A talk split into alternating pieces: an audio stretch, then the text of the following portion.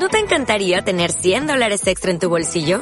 Haz que un experto bilingüe de TurboTax declare tus impuestos para el 31 de marzo y obtén 100 dólares de vuelta al instante. Porque no importa cuáles hayan sido tus logros del año pasado, TurboTax hace que cuenten. Obtén 100 dólares de vuelta y tus impuestos con 100% de precisión. Solo con Intuit TurboTax. Debes declarar para el 31 de marzo. Crédito solo aplicable al costo de la presentación federal con TurboTax Full Service. Oferta sujeta a cambios o cancelación en cualquier momento. En línea está Cristian Buteler, eh, es economista y quiero hablar con él para que me dé alguna pista eh, acerca de hacia dónde va la Argentina. Eh, todavía no hubo definiciones fuertes por parte de la ministra Bataki, sí una descripción del momento que estamos atravesando o aquellas cosas que habría que priorizar.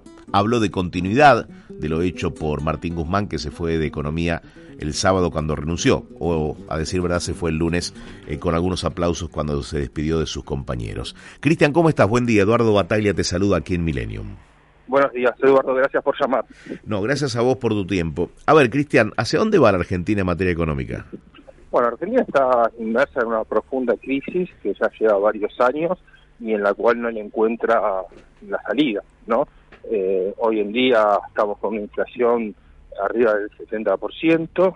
Eh, julio empezó muy mal por esa disparada del dólar y algunos precios que, subieron, o sea, aprovecharon el contexto para subir precios en algunos en algunos comercios, con lo cual eh, más los, los aumentos ya establecidos eh, pinta realmente feo, por más que llevamos nada más que seis días de julio eh, transcurrido. Eh, la realidad es que debemos esperar estas definiciones que vos decís de, de la ministra para saber hacia dónde va a rumbear eh, el país, la ministra, para los próximos 18 meses que le queda de gestión. Eh, ¿Podés escuchar con nosotros, me permitís, si pongo a Juan Grabois, que digo, ya metió dos presiones en el término de 48 horas de gestión de Batakis? escúchalo.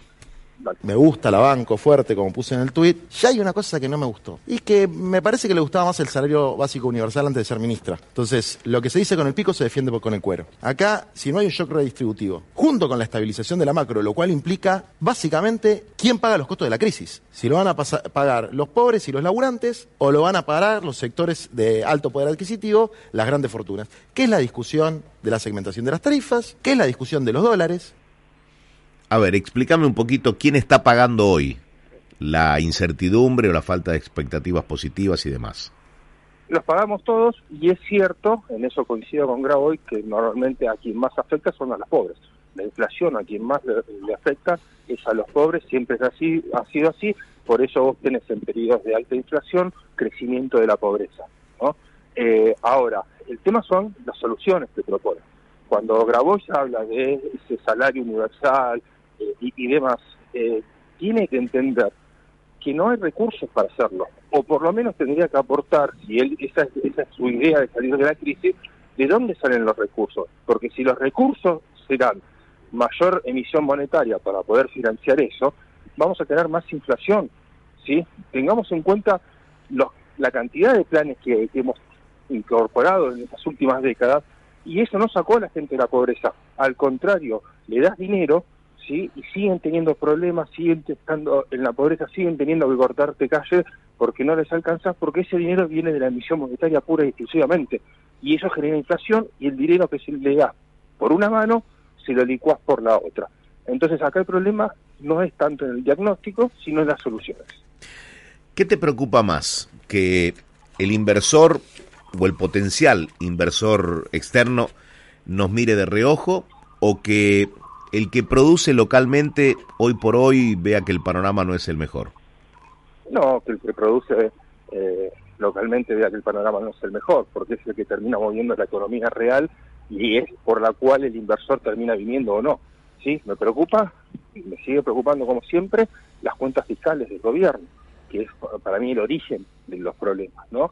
Uno entiende las necesidades que hay sociales, y es cierto, pero tenemos que eh, ordenar la macro, como dice, como dice bien dice Grabois, ¿sí? y ese ordenamiento de macro implica ordenar las cuentas fiscales. Si vos no ordenás las cuentas fiscales, y obviamente no tenemos quien nos pueda financiar ese déficit, vamos a seguir teniendo desorden en la macro, vamos a seguir viendo inflación y no va a haber cheque que se le dé a los pobres que pueda, digamos, solventar sus necesidades porque se lo va a comer todos los días la inflación. Bien, eh, a ver, ¿qué se cuenta en el mundo financiero? Vos sos asesor financiero, eh, inversor, eh, te moves en un ámbito en el que, entonces, más allá de lo que vemos todos los días, o, escuchamos quienes vamos a comprar un kiosco y vos también lo haces, o, vas y hablas con el responsable de una pequeña y mediana empresa y no consigue algún producto para, para ensamblar lo que vende.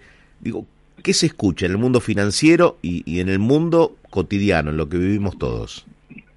Bueno, en el mundo financiero obviamente hay un descreimiento total sobre la Argentina. Eh, localmente eh, están muy castigados los, inversores con los valores de los activos y no tienen mucha esperanza de una rápida recomposición de la situación.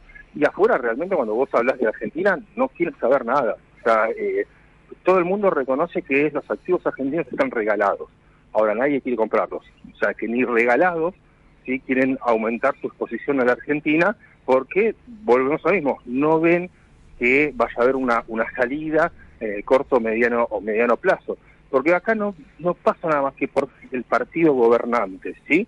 Eh, ya hemos tenido también otra experiencia de, de, otra, eh, de otro partido gobernante y también ha ido mal.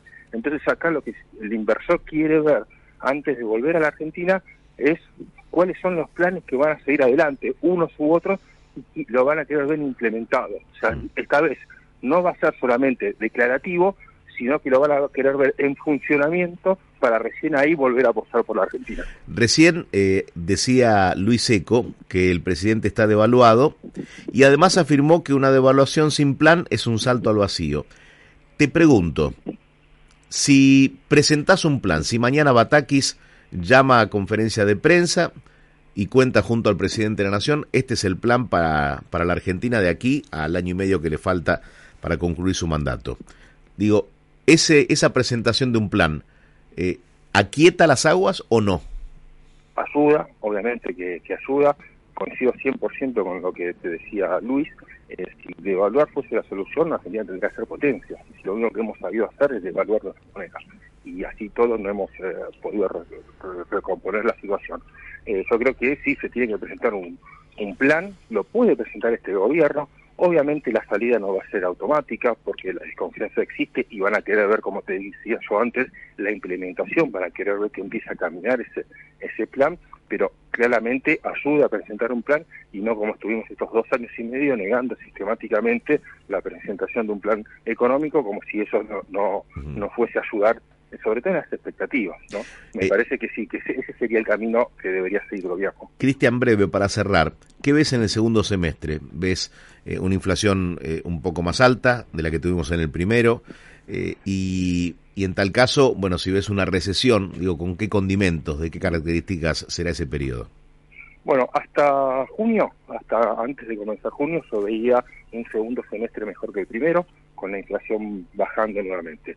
En junio, el gobierno, eh, el Banco Central, emitió un billón de pesos, o sea, un millón de millones de pesos.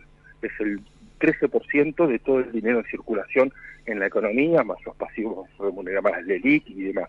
Eh, eso me preocupa muchísimo si ese dinero no es absorbido rápidamente por, eh, por el Banco Central. Es muy probable que tengamos un nuevo salto inflacionario, un nuevo salto cambiario y tengamos en cuenta desde el momento en que estamos, ¿no? O sea, saltar hacia arriba desde un 70% y ya te va a poner nuevamente cerca de los tres dígitos. ¿Qué número te da para fin de año? Para, para todo 2022. Ya te digo, hasta el comienzo de junio a mí me daba que podíamos estar entre 55 y 65%. Eh, si hacen todo bien a partir de ahora en más, el piso ya lo tenemos arriba del 70%. Eh, si siguen equivocando sus políticas, no tengo techo. Gracias, Cristian, por hablar con nosotros. Por favor, Eduardo, gracias a ustedes y que tengan un buen día. Buen día. Cristian Buteler, asesor financiero, economista, dio su visión sobre el momento que vive la Argentina en materia económica. Dale más potencia a tu primavera con The Home Depot. Obtén una potencia similar a la de la gasolina para poder recortar y soplar con el sistema OnePlus de 18 voltios de Ryobi desde solo 89 dólares. Potencia para podar un tercio de un acre con una carga. Potencia para recortar el césped que dura hasta dos horas. Y fuerza de soplado de 110 millas por hora. Todo con una batería intercambiable. Llévate el sistema inalámbrico OnePlus de 18 voltios de Ryobi. Solo en The Home Depot. Haces más. Logras más.